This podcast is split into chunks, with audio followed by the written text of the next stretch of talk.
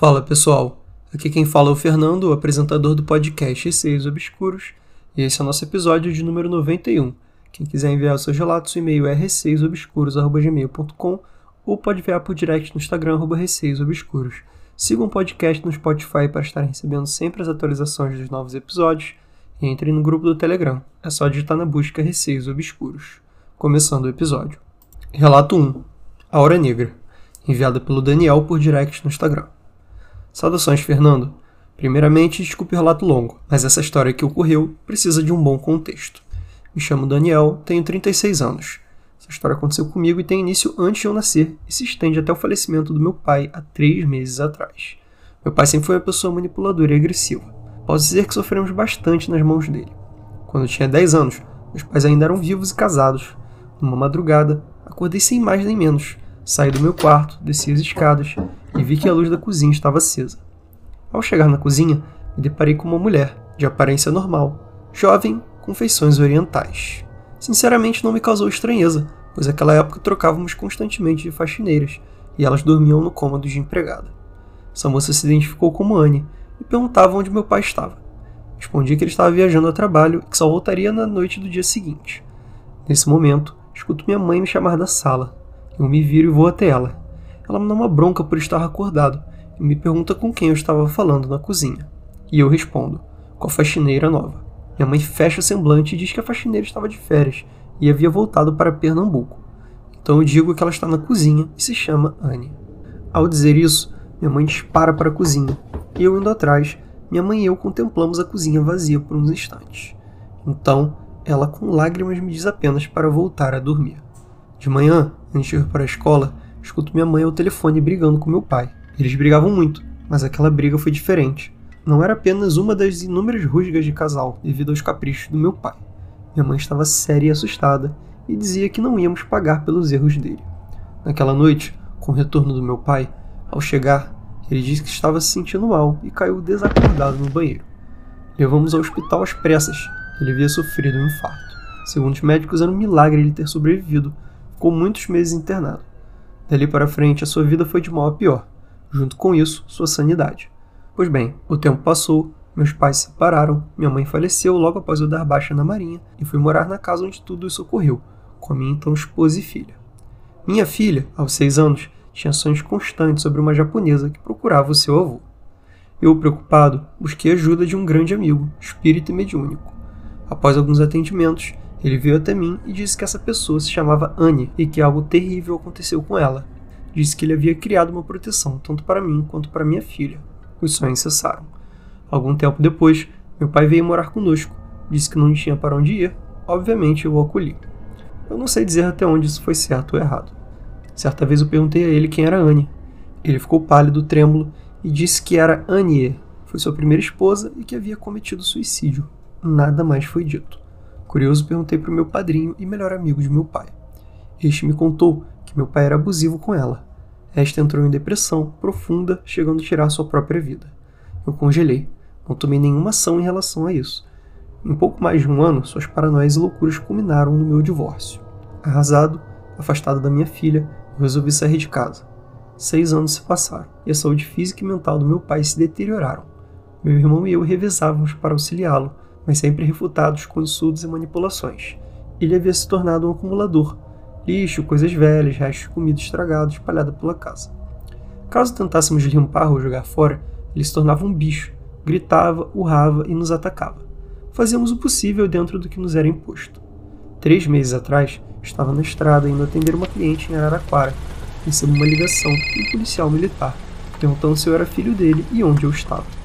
Identifico e exponho minha localização. Digo que meu irmão está mais próximo e peço para ele contactá-lo. Eu paro o carro na beira da estrada e aguardo. Meu irmão me retorna, diz para eu voltar, pois nosso pai foi encontrado morto na casa. Retornamos e preparamos todos os serviços religiosos e funerários, como manda a tradução judaica. Queríamos que ele fosse em paz. Após isso, meu irmão e eu retornamos para casa. Meu irmão queria jogar toda a tralha acumulada fora. Eu pedi para lhe dar um tempo, porém ele queria se livrar daquilo quanto antes, então comecei a ajudá-lo. Meu irmão pegou um saco de lixo e subiu para onde era o quarto dele. Começou a jogar as coisas para fora do quarto, e eu subi atrás dele. Ao chegar no topo do primeiro lance de escada, Vejo ele abaixando, ensacando os preciosos lixos do nosso pai. Foi aí que eu vi algo que me marcou. Atrás dele estava o nosso pai, gritando indo para cima dele. Porém, antes que ele chegasse em meu irmão, sai do banheiro uma figura com uma aura negra. Era Annie, e eu a reconheci como se a memória de infância se tornasse vívida na minha mente. Ela agarrou nosso pai e o arrastou para dentro do banheiro. O mesmo banheiro que ele infartou, o mesmo banheiro que ela tirou a sua vida. Desci as escadas aos tropeços, saí e me sentei na calçada, suando, apesar de estar um dia ameno. Um vizinho na minha frente me viu saindo, sentou-se ao meu lado e me ofereceu um cigarro. Eu não fumava há três anos e aceitei. Então ele disse: Agora ele se foi mesmo. Você já pode ficar em paz. Hoje moro nessa mesma casa, com minha atual esposa, que também é sensitiva. Fazemos limpezas regulares, mas temos uma vida feliz e tranquila. E nada mais sobrenatural ruim aconteceu. Obrigado e desculpe o longo relato. É, Daniel, muito obrigado aí por enviar esse relato.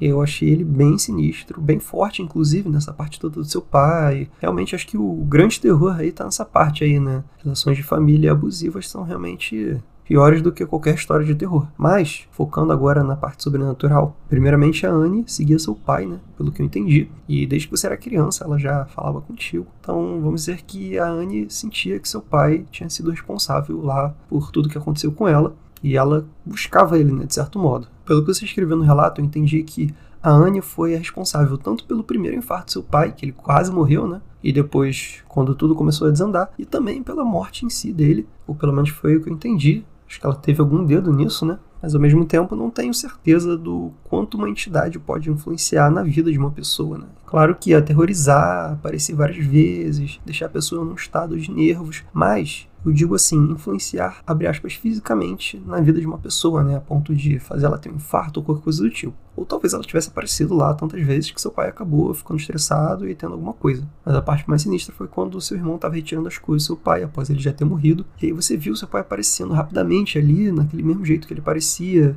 meio que expulsando seu irmão, porque seu irmão estava limpando lá as coisas que ele guardava. E aí veio a Anne, com aquela hora negra assim, e puxou ele de volta pro banheiro. E o mesmo lugar em que ele morreu, né? Então assim, Vai saber se eles estão juntos lá até hoje, né? A Anne e seu pai. E ela tá aí aterrorizando ele mesmo depois da morte, né? Bom, agora vamos passar para a história número 2. Foram três relatos enviados pelo Marcelo por e-mail. Olá, Fernando. Primeiramente, quero parabenizar pela iniciativa do podcast. Quero dizer que desde que encontrei o podcast e ouvi o primeiro episódio, iniciei a maratona. Envio três relatos. Um deles ocorrido com a minha mãe, um com meu pai e o último ocorrido comigo. Relato de número 1. Um, lobisomem. Este relato ocorreu com minha mãe, no período da quaresma, no ano de 1952, na cidade de Cafilândia, interior do estado de São Paulo. Minha mãe, na época, residia em uma fazenda. Meus avós eram agricultores e trabalhavam com cultura de café. Era noite, já por volta das 22 horas. Meus avós e minha mãe voltavam de um culto religioso. Acompanhavam eles um casal morador do sítio vizinho, com uma filha, da idade da minha mãe. Na época, os dois tinham 12 anos e eram amigas. Minha mãe conta que naquela noite a luz estava cheia e clareava muito bem a estrada, tendo seu pai até dispensado o uso da lanterna que trazia consigo, pois era possível ver nitidamente o caminho que percorriam a pé. Minha mãe e sua amiga, ao invés de virem caminhando pela estrada com os adultos, vieram pelo carreador da plantação de café. Entre parênteses, carreador é um caminho, como uma estrada estreita em meio a uma plantação, para que as pessoas e carroças pudessem circular em meio à plantação. Deixo claro que naquela época não havia maquinário agrícola. Minha mãe justificou o motivo de terem separado os adultos, pois elas queriam conversar sobre assuntos de adolescentes, os quais não queriam conversar na presença dos pais. Ao se aproximarem de uma porteira, minha mãe viu um animal grande, preto, bastante peludo, próximo da porteira. Ele estava sobre as quatro patas e parecia farejar o ar como um cão embora ele tivesse tamanho maior como de um bezerro. Ainda sem demonstrar ter percebido as duas meninas, o animal, ou seja lá o que for, em um salto pulou a porteira, ficando na estrada sobre as patas, completamente parado. Foi nesse momento que as duas puderam ver nitidamente o bicho, já que agora ele estava sob a luz da lua. Ele era peludo, com pelos de cor preta um focinho canino, e grandes orelhas que pendiam ao lado do pescoço. Minha mãe ainda perguntou à amiga se um bezerro conseguiria pular uma porteira, como ele havia feito, o que a amiga dela respondeu que não. As duas, tremendo de medo, decidiram correr, voltando por onde tinham vindo, antes que o bicho as vissem. Relato 2: O Homem na Cozinha. Este relato ocorreu com meu pai no ano de 1949, também na cidade de Cafelândia, São Paulo. Meu pai morava na área rural, era filho de agricultores. Ele havia ido a um baile, retornando para sua casa no início da madrugada, depois de voltar a pé. Ao chegar em sua casa, ele percebeu a luz da cozinha acesa, achando que seus pais tivessem deixado a luz acesa para que a casa estivesse iluminada quando ele voltasse. Ao entrar em casa, ouviu sons, como se alguém estivesse na cozinha lavando louças. Imediatamente, ele achou muito estranho, pois ninguém da sua casa estaria lavando louças e arrumando a cozinha na madrugada. E olhando no relógio, ele viu que eram duas e meia da manhã. Com medo de ir à cozinha, meu pai foi ao quarto dos pais e encontrou os dois dormindo. Saiu e foi ao quarto dos irmãos mais novos, e eles também estavam dormindo. Com mais medo ainda de ir à cozinha, ele foi ao quarto dele, preparou a cama e se deitou, deixando a porta do quarto aberta, de onde ele podia ver o corredor e a porta, e no final deste, a cozinha. O som continuava na cozinha. Quem lá estivesse parecia determinado em deixar tudo limpo e arrumado.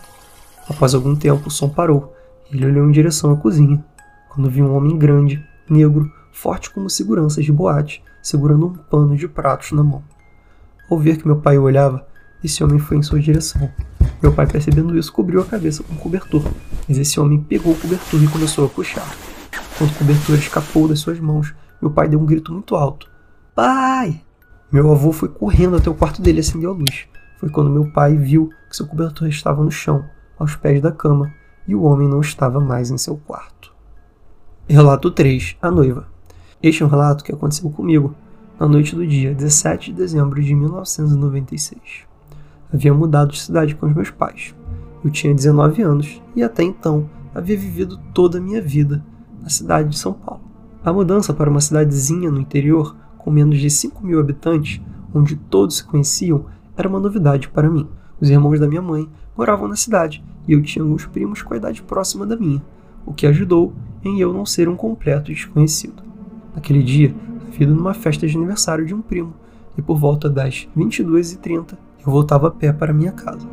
Era um domingo e, devido ao tamanho da cidadezinha, tudo estava fechado, inclusive as casas, e as pessoas já haviam se recolhido nelas, preparando-se para a segunda-feira, de modo que, em minha caminhada, não encontrei absolutamente ninguém pelas ruas.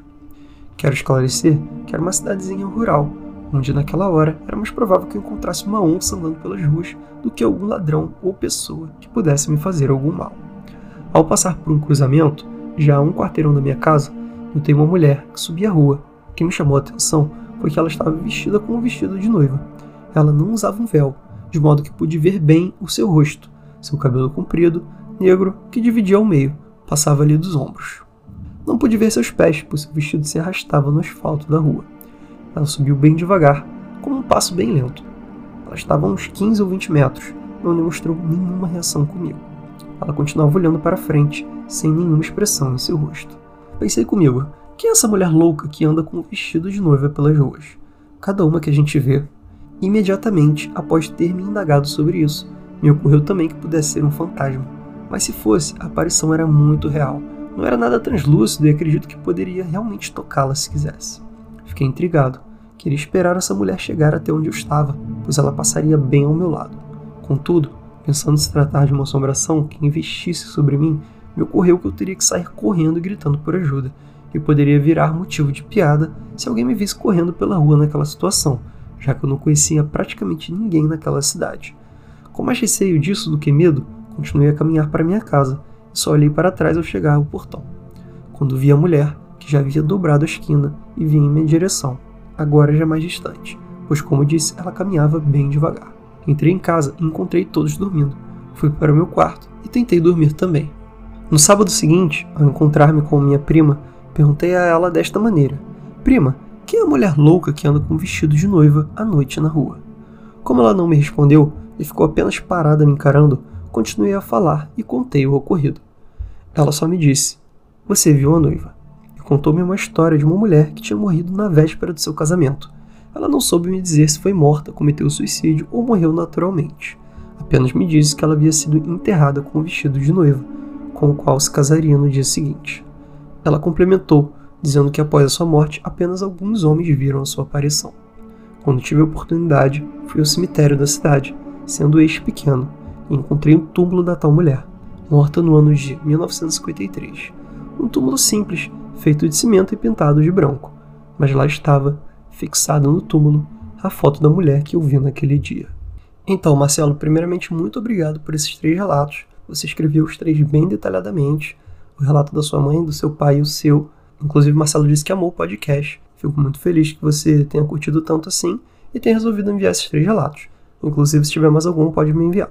Começando o comentário sobre o relato 1 do lobisomem, com certeza é um assunto que já passou aqui pelo podcast, já teve relatos parecidos assim de lobisomens. E principalmente a grande questão é: a sua mãe e a amiga dela tinham 12 anos. Então vamos supor que elas tivessem visto algum animal parecido aí com um lobisomem e que parecia ser grande para elas na época, mas não necessariamente era um lobisomem. Então vamos dizer que essa seja uma hipótese, por elas serem muito pequenas, elas tenham visto lá um bicho bem grande e falado, ah, é um lobisomem. Pode ter acontecido. Mas pelo salto que ele deu, ele pulou uma porteira, né? E até mesmo por elas viverem muito tempo naquele local e saberem que não tinha um animal tão grande assim, então tem grande chance também de ter sido um lobisomem, né? Felizmente, lobisomens aparecem somente em cidades do interior, né? Eu moro em cidade grande, então tô livre aí disso.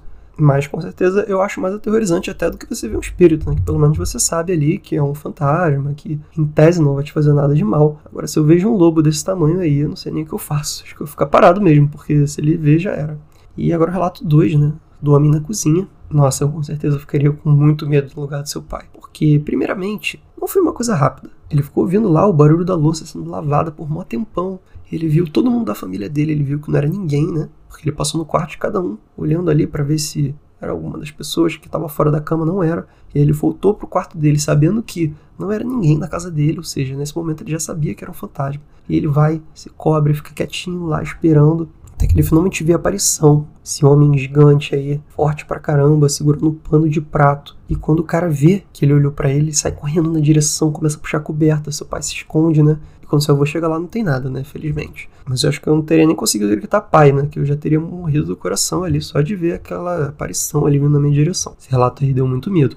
Já o relato 3 me deu uma sensação mais de melancolia, né, de tristeza quando aquela noiva passou ali. E depois de ouvir a história dela também, que ela morreu antes do casamento. Então acho que ela nunca conseguiu fazer essa passagem aí, né? Permaneceu aqui no nosso mundo. Eu sempre digo que espíritos que estão mal resolvidos com a morte, né, que esperavam ainda alguma coisa da vida naquele momento. Claro que todo mundo espera mais alguma coisa da vida, mas digo alguma coisa mais forte assim, um casamento, né, uma coisa muito importante. Então assim, acaba ficando preso nesse plano. Então você viu ela lá andando, passeando, meio triste, caminhando devagar, sem rumo. Sua prima foi e te contou a história também, né? Que pelo visto não foi só você que viu essa noiva. Outras pessoas viram também. Mas o mais assustador é quando você vai no cemitério. No túmulo da mulher está escrito que ela morreu em 1953 e tinha a foto dela lá. E era ela mesma. Esses relatos são sempre assustadores, né? Quando a gente confirma que a pessoa que a gente viu já morreu. Bom, pessoal, esse foi o episódio de hoje. Espero que vocês tenham curtido. Quem quiser enviar seus relatos, e-mail é receiosobscuros.com ou pode enviar por direct no Instagram, arroba Obscuros. Um beijo a todos e até o próximo episódio.